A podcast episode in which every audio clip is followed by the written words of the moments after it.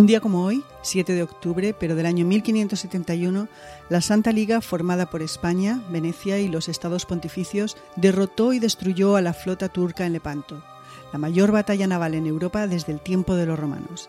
Y fue una batalla que catapultó al estrellato a un jovencísimo almirante que salió victorioso, el hijo ilegítimo de un emperador, Juan de Austria. Hola, soy Ana Nieto y esto es Calendario de Historias, una producción de Audire Podcast cuya misión es recordar el pasado, indagar en algunos de sus momentos y personajes históricos y buscar qué nos queda de todo aquello. El día de la batalla las dos flotas se encontraron esa mañana temprano en el mar Jónico. Había amanecido con niebla y las naves se desplegaban movidas por los remos de miles de galeotes. En total se miraron 90.000 hombres cara a cara por cada lado y entre los soldados de la Santa Liga al menos había una mujer, la andaluza María la Bailaora. Alrededor del mediodía sonó el primer disparo. Siguieron órdenes en varios idiomas, y flechas, y balas, y metralla, cañones, y bombas incendiarias. Y adelantada la batalla, abordajes, golpes de espadas, cuchilladas. Y al final de un pandemonio de cinco horas, la derrota turca fue total. Casi toda su flota fue hundida y sus muertos se contaron en decenas de miles.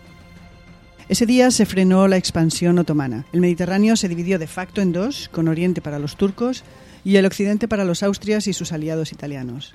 Pero Lepanto significó más, la idea de que los temidos turcos no eran invencibles.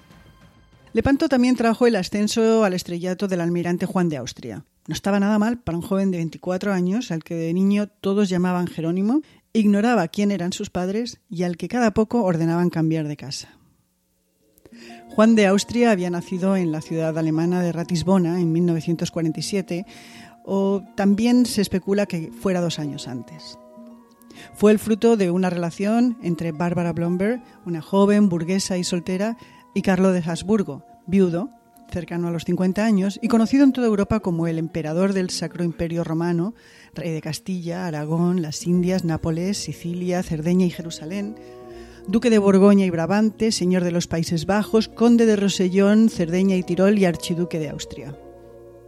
El nacimiento se guardó en secreto y se corrió un tupido velo casando a Bárbara con Jerónimo Piramos, llamando al bebé igual que su supuesto padre y mudando la familia a Bruselas. A los pocos años, el niño volvió con las mudanzas. Se le envió a vivir a Leganés, junto a la familia de un músico de la corte imperial.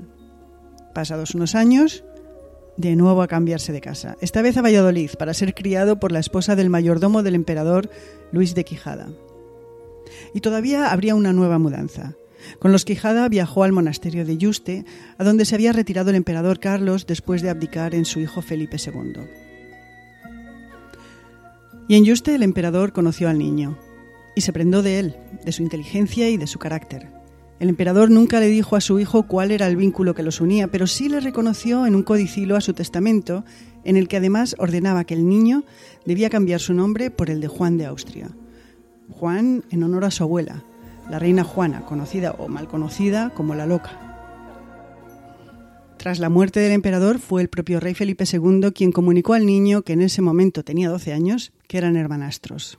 A partir de entonces, Juan se integró bastante bien en la familia real. Al fin y al cabo, para sus familiares reales, un nuevo bastardo no era novedad, ni siquiera su reconocimiento. Sin embargo, la nueva relación nunca fue en términos de iguales. Para amargura de Juan, nunca recibió ni el tratamiento de Alteza Real ni el título de Infante de España y por protocolo estaba obligado a caminar detrás de todos los miembros de la familia real.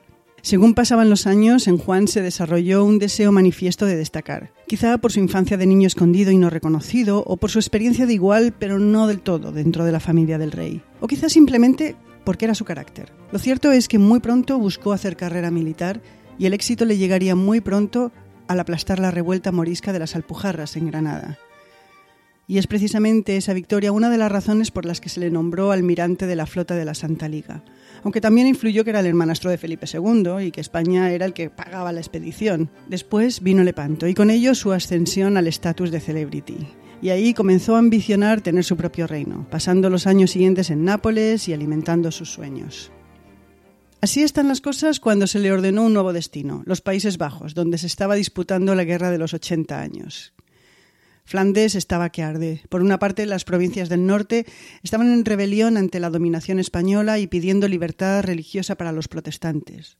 Por la otra, Felipe II, que no quería oír nada de eso, y complicando las cosas los abusos sobre la población civil de las tropas del rey, a los que crónicamente se le debían los sueldos.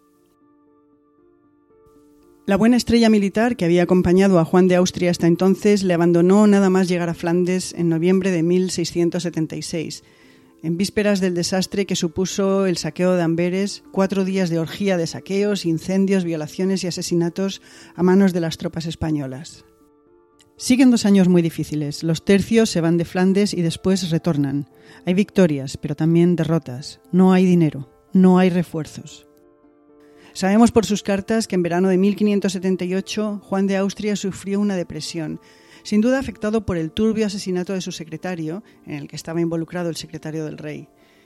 En un cúmulo de desgracias, las fiebres lo debilitaron durante semanas mientras unas almorranas le atormentaban.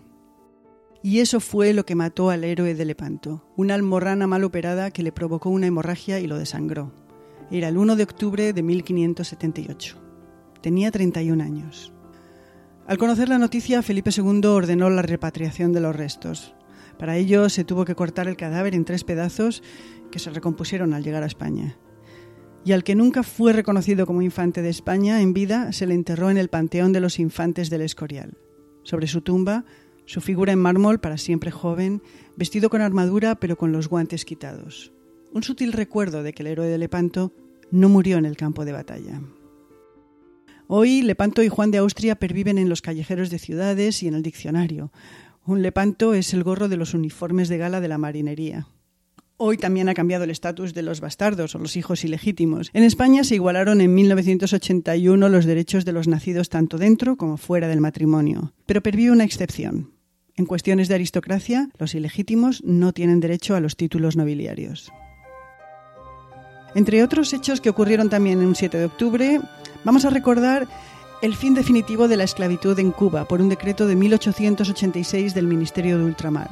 Justo el año siguiente se inicia oficialmente en Cartagena la construcción del primer submarino militar del mundo, diseñado por Isaac Peral.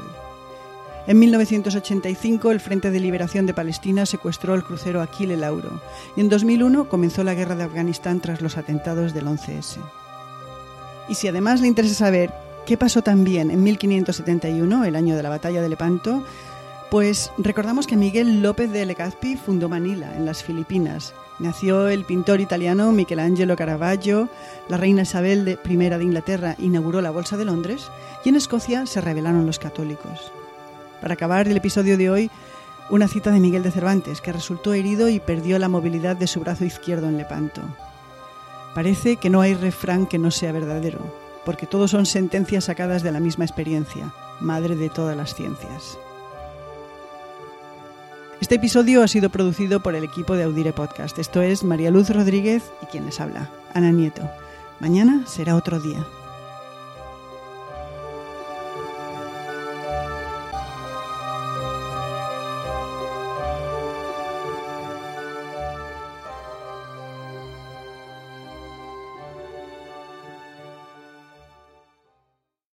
Karen is the proven expert in addiction treatment. A recent independent study showed that 94% of Karen patients were still in recovery 90 days post-treatment. Visit caron.org slash real. Karen. Real results, real care, real about recovery. In the metaverse, doctors will practice surgeries hundreds of times before operating on real patients. The metaverse may be virtual, but the impact will be real. Learn more at meta.com slash metaverse impact.